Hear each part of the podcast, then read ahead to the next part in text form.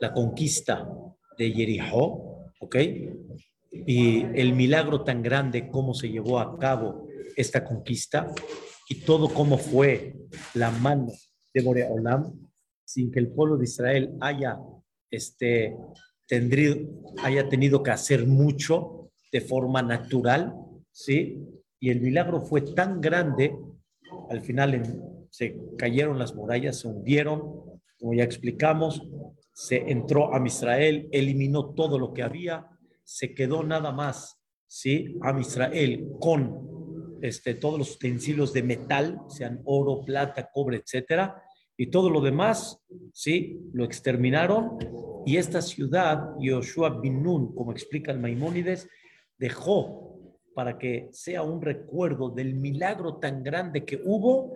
Yoshua, hace cuenta que hizo una Barminan una kelalá, un harem a la persona que llegue a construir esta este, ciudad. Y número dos, habíamos hablado que Yoshua prohibió que nadie puede agarrar nada, nada, dinero, plata, nadie puede agarrar nada.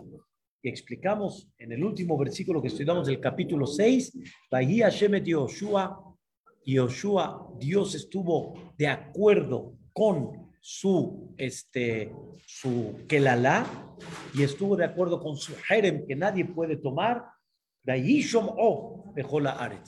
Y realmente su nombre de Yoshua llegó, este, o sea, todo el mundo, haz de cuenta que salió la noticia como pólvora, ¿sí? Y se fueron enterando de lo que pasó en Jericó y el milagro tan grande. Pero aquí viene la historia, vamos a llamarle triste, difícil, pero vemos de acá qué tan importante es que cuando un líder como Joshua Bin Nun, ¿sí? Dice algo, ¿sí? Y hay que saber que cuando hay un profeta y un líder y un dirigente, la misma Torah te dice, cada generación te voy a mandar aquel que va, escuchen bien, ¿eh? dirigir el Avtishmaun, a él lo tienes que escuchar, a él tienes que realmente este, hacerle caso. ¿Mande? es que hay un versículo que dice Moshe Rabbenu en el libro de, de Barim, que Akadosh Baruj no va a dejar al Am Israel, no los va a dejar solos, nunca los va a dejar sin nada, sino siempre van a tener un líder, y sobre eso dice así, Nabi Mikir Beja, un profeta dentro de ti, de tus hermanos, te voy a poner en cada generación el Tishmaun. A él lo tienes que escuchar. Y cuando el dirigente te dice algo, escúchalo. Y eso significa que Dios, de alguna manera, está de acuerdo. Entonces, es importante que la persona tenga esa conciencia y cuando Yoshua mencionó esta parte, así fue. Entonces, vean lo que, vean lo que pasó y vean lo que sucedió. Empezamos el capítulo número 7. Dice en el capítulo 7, Vaima'alu bene Israel ma'al baherem. Profanó el pueblo de Israel sobre lo que Yoshua dijo que no pueden tomar. Yoshua dijo, no tomen y hubo uno que sí tomó. Muy bien, y por eso vamos a estudiar. Aquí el Pasuk dice, profanó el pueblo de Israel. Pero fue uno, y la, el mismo Pasuk luego, luego dice, Baika, Ahan ben Carmi, ben Zabdi, ben Zerach, le maté Yehuda. Había un hombre que se llamó Ahan, que pertenecía a la tribu de Yehuda. Él fue el que profanó, voy a explicar tu pregunta, Baija Hashem, Bibne Israel. Y Boreolam se molestó con el pueblo de Israel. Ah, no entiendo. Me dices por un lado que quién profanó el pueblo de Israel. Me dices por otro lado que quién fue uno solo, Aján. Y después me, vuelves a terminar que se enojó quién. Se enojó a Kadosh Baruj con el pueblo de Israel. ¿Por qué? Dice uno de los grandes comentaristas, el Malbim, muy importante. Hay que saber y él divide en una forma preciosa este tema. Por favor, presten bien atención. Dice, Antes que todo, tenemos que saber la regla Kol Israel Arevin Zelazé. El pueblo de Israel es aval uno del otro. ¿Se me entiendes que es aval? Aval, son, son garantía uno por el otro. O sea, uno tiene que responder por el otro. Hay cosas, por darte un ejemplo, que aunque fue tu hijo quien las hizo, pero tú respondes, ¿sí? Hay cosas que fue tu hermano, pero tú respondes. Hay cosas que fue tu papá, pero tú respondes. Tenemos que saber que el pueblo de Israel se consideran a nivel toraico, a nivel espiritual, una sola Neshama, como si fueran una sola alma. ¿Ok? Y ahora escuchen el ejemplo que dice el Malvin, es un ejemplo muy interesante y conocido. Cuando tú tienes un cuerpo, un cuerpo, ¿ok? Haz de cuenta que la uña se enterró. Si se entierra la uña, ¿qué haces? Dolor. A ver ahorita cómo te la quitas. Pero ¿quién se siente mal?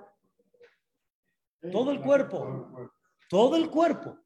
Y si el estómago está mal, aunque el corazón esté maravilloso y el hígado esté maravilloso, y el, el, el, ¿cómo se llama? El, el, riñón está maravilloso y todo está funcionando maravilloso, pero si de repente, ¿qué no está funcionando? El estómago, está la persona, está todo, ¿me entiendes? Está, siente mal. Como dices, hasta un dedito, un dolor de dedo, siente mal toda la persona. Dice el Malvin de la misma manera aunque nada más es un miembro, es un dedito, es una uña, ¿sí? Sin embargo, todo el cuerpo paga, vamos a decir así, por eso. Entonces, dice Boreolam, número uno, tenemos que saber que todos somos aval del otro, somos de alguna forma eh, responsables uno del otro, y aunque de una manera, mandé, todo el pueblo de Israel y aunque no pecó todo el pueblo de Israel, más que nada más una persona, pero todos reciben, vamos a decir así, el dolor. Y antes que eso, es importante que tú tienes que preocuparte que el otro cumpla.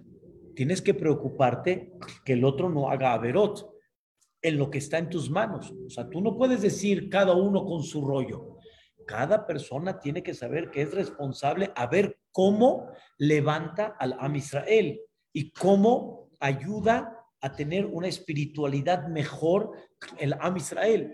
Esta garantía, este aval de Am Israel, lo vemos muy claro. David, si un Yehudí pecó, ¿a quién señalan? No señala a él. ¿A quién señala? A todo Am Israel.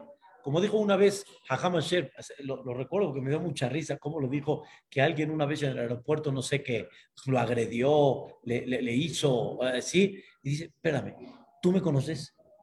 Dice, no, yo te conozco. Dice, no, ¿qué quieres de mí? Es ustedes, ¿quiénes son ustedes? ¿Quiénes son ustedes? ¿Qué te hice yo? ¿Estás entendiendo la, la esta? ¿Quiénes son ustedes? O sea, no puede ser de que de repente yo estoy dentro del paquete, mano. O sea, si él fue el que te hizo mal, que no sé quién fue, ve con él. ¿Por qué generalizas? ¿Es un fenómeno o no lo es? Es un fenómeno. Es un fenómeno que nos ponen a todos con una palabra. Yehudí. Yehudí. ¿Ok? Por eso dice el Malvin, no hay de que él pecó. Sí, Aján pecó. Y ahorita vamos a ver en qué punto se diferencia cuando peca uno o cuando pecan todos. Pero aunque él fue el que pecó, repercute ese pecado en quién? En Am Israel. En Am Israel. Ahora todos tienen que aguantar el dolor por eso. Ese es número uno. Ahora vean, el número dos es lo más importante. Este es, hola Isaac. El número dos es lo más importante. Hay una gran diferencia entre un castigo, ¿sí? En forma directa o un castigo porque quité mi supervisión. Y explico. Cuando Dios quiere castigar de forma activa por el pecado, ¿a quién va a castigar? Al pecador. Ahí sí no hay duda. ¿A quién va a castigar? Al pecador. No va a castigar a los que no pecaron. Dos, si los que no pecaron, ¿sí? Fueron cómplices con el pecador. Pues aunque ellos no pecaron, pero si fueron cómplices, ya están dentro, de alguna manera, del pecado. Pero si no fueron cómplices, no supieron, no nada. El castigo obviamente directo no va a ser para ellos. ¿Por qué? Porque ellos no pecaron. Pero que sí, escuchen bien, Boreolam, por el pecador, le quita la supervisión divina al pueblo de Israel en término general. ¿Qué significa? Aquí hay un tema muy, muy interesante en la conducta divina. Akadosh Baruj ¿sí? Puede este, dejar que la persona, como venga, la naturaleza. O sea, él está expuesto como venga la naturaleza. Por ejemplo, hay una pandemia, hay una naturaleza, hay una crisis económica, hay una naturaleza. Si vamos bien, hay una inseguridad, Dios no lo quiera, lo aleno en el país, hay una naturaleza, hay un gobierno, Barminan, que no está bien, hay una naturaleza, y Dios simplemente quita su supervisión divina, quita quiere decir, lo deja como viene la naturaleza. Voy a dar un ejemplo para que les quede claro. Si una persona se cruzó el periférico cuando todos iban a 100 kilómetros por hora.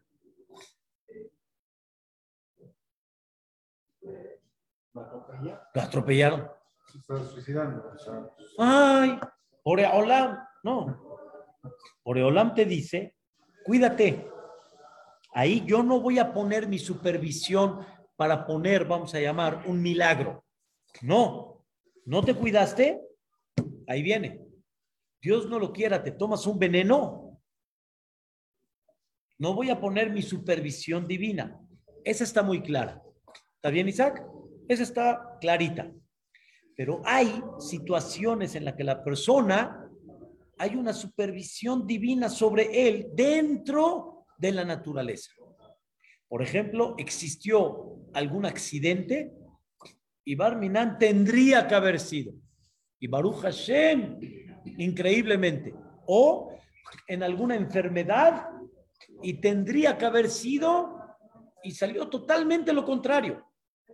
Como una persona que lo veo, lo he estado viendo ahorita por su tema de salud, o sea, me lo encuentro y mamás, fue ya, Baruch Hashem fue a, a, a, Estados Unidos, Baruch Hashem le dieron mucha esperanza para que recupere mucho más de lo que había perdido, pero el doctor dijo, señor, usted no tendría que caminar bajo el virus que le tocó, la enfermedad que le tocó, usted no tendría que caminar. Diga gracias que está caminando. Hay una supervisión divina. Hay gente que Boreolam en ese punto, ¿sí? Pone una supervisión especial y una protección especial. Y hay situaciones en la cual Dios dice, voy a proteger a este grupo, a estas personas, a esto en forma particular y aunque la situación general en la naturaleza es que tendría que ser, acá dos Baruj pone una supervisión y es increíble. Igualmente también acá. Am Israel entró a Eretz Israel por primera vez que estamos estudiando y toda la manera como entró que fue milagrosa. Fue un milagro, o sea, ellos no entraron en forma común, entraron en forma milagrosa. ¿Cómo se mantuvieron en el desierto? En forma milagrosa. La conquista primera de Jericó, ¿cómo fue? De forma milagrosa. Pero si Dios quita esa supervisión directa del pueblo de Israel y los deja a como su fuerza, su estrategia, su este, capacidad, puede ser de que de forma natural sí ganen, pero ya no tienen una supervisión divina sobre ellos. Ahí una persona que llegue a pecar sí puede provocar ese pecado que Boreolam quite la supervisión divina sobre quién? Está muy fuerte. Sobre Am Israel. Pero escucha la, no el castigo. Es, es difícil, es verdad, pero quita esa, ¿ya me entiendes? Por eso, cuando hablamos nosotros de alguna manera, hablamos de que hay cosas en el país, tenemos que hacer hizuk, tenemos que hacer un refuerzo. ¿Quién? Todos, vamos a decirlo así. La mayoría tenemos que hacer hizuk, porque conforme más refuerzo hagamos, más vamos a provocar esa supervisión divina de Boreolam hacia el Am Israel. Puede ser de que el país no esté muy bien, pero Bezrat Hashem a la Kehilá en general le va bien. Ahí va, en general. De alguna manera, siempre hay que tratar de levantar esa supervisión divina. En este punto que estamos parados, ¿sí? El pecado de Aján se consideró, ¿sí? Ese pecado que fue muy grave, ahorita vamos a ver en la historia, que fue muy grave este pecado, fue, eh, provocó que se consideró como si todo a Israel profanaron, se consideró, pero ¿en qué aspecto? Como dijimos, un órgano no está funcionando bien, entonces provoca una descomposición de alguna manera en el cuerpo y eso se reflejó en el que Akados Baruj quitó la supervisión y dejó al Am Israel, lo dejó, vamos a decir, como viene la naturaleza. ¿Qué fue lo que pasó? Vean lo que dice. Eso Joshua no sabía. El Am Israel no sabía, porque este señor, Aján, lo hizo sin que nadie sepa, sin que nadie se enteró, y al final, cuando pasó lo que sucedió, que les voy a platicar, entonces ahí Joshua abrió los ojos y dijo, ¿qué pasó?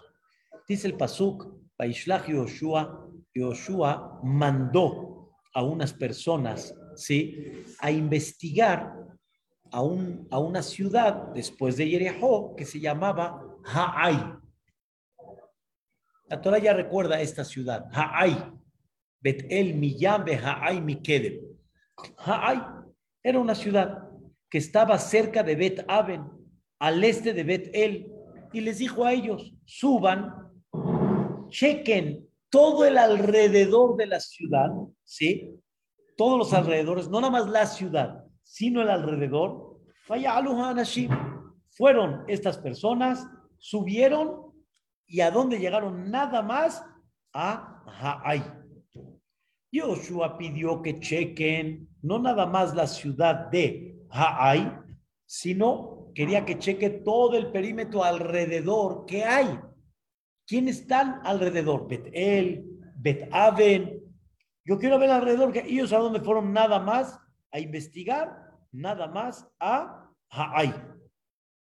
Regresaron estos y le dijeron a Yoshua, le dijeron, está todo tranquilo, es una ciudad chiquita. ¿Para qué molestar a todo el pueblo de Israel? Que suban nada más dos o tres mil personas a la guerra, a conquistar Ha'ai ¿para qué este, provocas mandar a todo un ejército cuando no hay necesidad?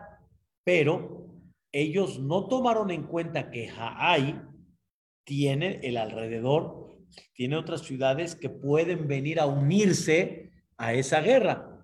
Ellos no tomaron en cuenta eso, dijeron, Ha'ai está, como dicen, fácil, está en nuestras manos. ¿Está bien? Al final, Yoshua manda Kishloshet Alafim Ish manda como tres mil personas y ¿qué creen? No lograron ni entrar a hacer la guerra. Nada más llegaron allá, vieron a los de Ha'ai y así como los vieron, vámonos. Dense la vida vuelta y vámonos, sálvense el quien pueda. ¡Pum! Se corrieron todos, o sea, se espantaron. Sintieron que miedo. Y en ese momento, Vayakumehem golpearon a, a Israel de los 3000, Kishloshet Beshisha Ish, como 36 personas. Murieron 36 personas en esta guerra y aparte los persiguieron todavía, o sea, no nada más le dijeron así, los persiguieron hasta un portón de una ciudad que se llamaba Shevarim, los golpearon en una montaña cuando iban bajando, más el pueblo estaba derretido, estaban como agua. O sea, dijeron, ¿qué pasó? ¿Qué pasó? En Yeriajo, así nada más como dijeron, y los, los, este, los tiraban con un soplete. Y acá estuvieron miedo, no empezaron ni la guerra. Híjole, para el Am Israel estaba este tema muy duro. Pero todo por qué fue? Porque Dios quitó qué? La supervisión. Y cuando quita la supervisión, a Israel, delante de, de, de, los pueblos que habían en Kenaán, ¿sí? Pues no es que estaban muy preparados, no es de que eran soldados de guerra increíble. Al revés, Israel todo el tiempo estuvo en espiritualidad y el Misbar y la Torá y Moshe Rabbenu y ¿qué? no eran gente de, de guerra. Entonces, cuando se les quita la supervisión divina, aquí está el resultado. Llegaron con Yoshua y Yoshua se rasgó las ropas. Se rasgó las ropas de luto por 36 este, gente que eran buena, gente noble, gente que sus pecados eran mínimos, de mínimos. ¿Por qué digo? Hay un, hay un capítulo en Perashat Shofetim que Moshe Rabbenu le da indicaciones al pueblo de Israel quién va a salir a la guerra. ¿Quién va a salir a la guerra y quién no? Entonces ahí hay varias cosas, varias condiciones. Por ejemplo, una persona que está recién casada, que no vaya a la guerra. Mínimo, tener, mínimo tiene que haber pasado un año en su casa. Una persona que está estrenando una casa, una persona que está estrenando un viñedo. Pero ahí termina el paso. ¿Estrenando que no ha estrenado? O sea que apenas va a estrenar. Entonces, la casa cuánto tiempo? La casa tiene que ser este, igual. ¿Un año? Un poquito menos. Si recuerdo bien, era como seis meses más o menos. Que la persona se sienta que ya, ya bajó la emoción, ya bajó la, que la mente no esté en, ay, su, su viñedo que dejó. Pero dice ahí el, el último versículo, mi Isha Yare Berraja Lebab. ¿Quién es el que ¿Quién es el que tiene miedo?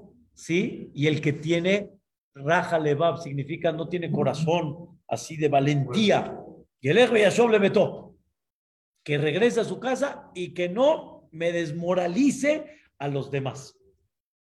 Pregunta Rashi, ¿qué es Ayaré? El que teme. Raja levab. Viene siendo casi lo mismo. ¿Por qué dos conceptos? Dicen los Ajamim, Ayaré, el que teme de sus pecados que tiene en la mano.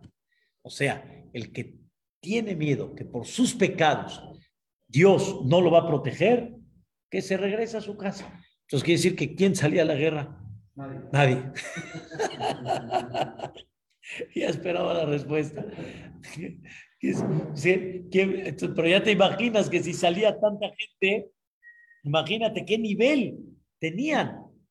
A tal grado que dicen los jajamín, ni hablar entre la tefilá del Rosh y la tefilá del Yad. Quiere decir, cuando se puso el tefilín del Yad, no habló entre el tefilín del Yad y la tefilá del Rosh. Ni ese, ni ese pecado. Imagínate el nivel increíble que tenían. ¿Eh? No, a Teshuvah tiene que haber. O sea, la persona sabe, pero de alguna forma si sabe y hizo Teshuvah correctamente, pero aquel que, aquel que temía hasta de eso, le decían, quédate hijo, no te preocupes, quédate, no vayas. Entonces todos los que fueron eran gente muy grande. Yoshua Binun se rasgó las ropas por estas 36 personas. Baipol al Panav Arza se, hace cuenta, se, se, tiró, se tiró a la tierra delante de Aaron Hashem, delante del, del, del mueble sagrado, Ada Aire. Se quedó así todo el día pensativo hasta que se puso el sol, Hu Bezikne Israel.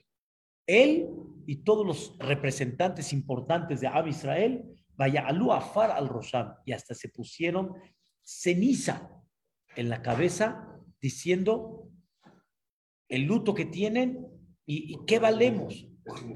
Siempre cuando habían situaciones, Dios no lo quiera, de luto, situaciones de golpe muy duro, se ponían ceniza en la cabeza o se ponían tierra manifestando qué somos nosotros, qué valemos. Mira lo vulnerable que somos. Mira qué tan sencillo hace un día todo una ciudad increíble y ahora 36 personas, o sea, ¿qué valemos? ¿Quién se puede sentir firme y seguro en la vida? Al final, Yoshua dijo estas palabras. Escuchen qué cosa. Ajá. Ajá quiere decir, es una forma como eh, lamentar, clamar. Ajá. Hashem Elohim, Boreolam, Namaje Barta. ¿Para qué pasaste a este pueblo del Jordán? Nos hubieras dejado allá. Toda la conquista, normalmente, o que una persona quiere expandirse, quiere extenderse cada vez más, ¿sí? Pero no tomas un riesgo, sino te sientes muy seguro para hacerlo. ¿Cuándo tomas un riesgo? Cuando no tienes a dónde vivir, no tienes a dónde estar, pues tomas un riesgo. Dijo Yoshua Binun, yo no quiero tomar riesgos. ¿Riesgos para qué? Para, si no tengo, Teníamos a dónde estar antes del Jordán, ahí estábamos. Todo Am Israel, millones de personas estaban ahí acampando. No nos faltaba dónde estar. Entonces pasamos el Jordán. ¿Para qué? La teto tan novillada Emorí. Para eh, ponernos en las manos de Yad a Emorí. Quiere decir, si ya nos pones de que la lucha tiene que ser propia, ya no hay supervisión divina. Ya es una lucha propia de Am Israel. Nos hubiéramos quedado allá. No somos muy capaces, no somos muy buenos. ¿Me entiendes? Estábamos mejor allá, ya, más tranquilo. ¿Para qué perder a 36? Vamos a llamarle tzadikim, que saben ustedes de que siempre en cada este, generación hay 36 tzadikim. Así que mantienen al mundo Velojo alnu, Yarden, quiere decir, no estábamos nosotros tranquilos estando allá, hubiéramos estado mucho más tranquilos. Entonces, ¿para qué nos hiciste pasar? Después dice así, vi Adonai. O sea, por favor, mi Señor, Ma Omar. ¿Y ahora qué vamos a hacer? Que provocaste que Am Israel voltee su cara, huyendo del enemigo. Quiere decir, la gente se va a enterar, los de Kenan se van a enterar, y entonces, ¿qué van a decir? Ya ven, sí podemos, sí podemos en contra de ellos, sí podemos. Entonces, ya no creas de que somos nosotros los grandes, porque ahora ellos que antes tenían miedo, ahora van a tomar valor. Y a Kenaní, Yoshebeha Haaretz, van a borrar Echemenu, van a borrar el nombre que tú, Boreolam, nos has dado, Umata hace ¿Qué vas a hacer a tu nombre grande? Aparte de que nosotros perdimos ya, por eso, tú pierdes también. ¿Acaso Dios ya no los puede proteger como antes? Eh, ¿Ya los abandonaron? Ah, entonces quiere decir de que podemos estar en contra de ellos. Ya no tienen protección. Eso fue entre paréntesis lo que Hamán dijo. Hay momentos que Am Israel está bajo de defensas. Y cuando está bajo de defensas, ¿qué hacen? Pues ya nos podemos meter con ellos. Hay muchas cosas que provocan la baja de defensa. Muchas. Es como hay defensas bajas, Barminan, en el cuerpo, que fácilmente eh, a la persona lo pueden atacar cuando no hay hermandad, cuando Dios no lo quiera, no hay shalom. Hay varias cosas. Aquí en esta ocasión, por el pecado de Ahán, que Joshua advirtió y dijo, les advierto que no agarren y les advierto que estén con los ojos que bien checados, que nadie se distraiga, que ninguno lo llegue a hacer. al final uno lo llegó a hacer, quiere decir que perdieron un poquito la vista, ¿sí? Como esos policías que estaban ahí en, la corregidora, que estaban hablando por teléfono, que se les fue ahí, que estaban echando relajo ahí en el estadio. No, se les fue. ¿Eh? ¿Cómo no prestaste atención? ¿Cómo no te diste cuenta? Entonces, Akadosh Baruj quitó esa supervisión en Am Israel, pero eso Yoshua no lo sabía. Escuchen por favor esta palabra. Yoshua. Le dijo a Kadosh Baruj a Yoshua, ¡Cum! ¡Cum! ¡Párate! ¿Por qué estás así tirado y como que me estás reclamando que yo ya quité la supervisión y como que ustedes van a hacer las cosas solitas? ¿Por qué? ¡Cum! ¡Párate! Porque lo que quité la supervisión divina es por una causa. Quita la causa y seguimos igual. Yani, no es de que de repente me deslindé, háganse, como dicen ustedes, a ver cómo le hacen y, y Joshua viene y dice, me hubieras avisado. No, entiende que yo ya de un principio te dije que aquí van a haber milagros, maravillas, pero entiende que hay algo que tienes que recapacitar. ¡Cum! Quita el problema y vas a ver cómo regresa la supervisión. Y ve como dicen, la más de no ver al paneja, ¿por qué tienes cara así para abajo? Hatá Israel. El problema es que pecó el pueblo de Israel. Traspasaron el pacto que hicimos, que les ordené. Tomaron del Jerem que les dije que no. Y no nada más lo, lo, lo, lo agarraron. Gandú, en hebreo se dice, lo hicieron a escondidas. Este Aján lo hizo a escondidas. Ya ni como que no hay uno ahí arriba que sabe, que vio. Vegan que Hashú. Y no nada más eso, sino lo niegan. Así como que no pasó nada. Samu Biclehem y lo ponen abajo para que nadie lo vea. Se les olvida que hay un supervisor aquí arriba. Corrige eso y entonces se van a poder levantar. Pero si no corrigen eso, no se van a poder levantar. Y va a venir la forma milagrosa como Yoshua bin Nun cachó a este hombre. ¿Sí? ¿Puedes? ¿Dónde? ¿Tienen nina? Ah, faltan dos. Ya voy, entonces un, un minuto nada más. Le dijo a Kadosh Barujú a Yoshua, lo bene Israel lakum. No se van a poder parar delante de los enemigos, ¿sí? Les van a tener que voltear e huirse mientras tengan ese botín. No voy a estar con ustedes hasta que no me chequen quién lo hizo y tiene que pagar las consecuencias. Pero entonces, Es lo que vamos a estudiar desde Hashem la semana que viene. después de que se dieron cuenta. Realmente no lo encubrieron, sino un poquito diferente. No se, no prestaron atención para que alguien no lo agarre. O sea, como que cada uno estaba en lo suyo, tendría que haber sido que estén más atentos a que alguien no lo agarre. No, no, nadie supo que lo hizo. Es el secreto. Nadie supo que lo hizo. Ahí es donde está el secreto. Ahí vamos a decir, Arbit, el Tashem, Olam, Amén, ve amén. Sí, llegué.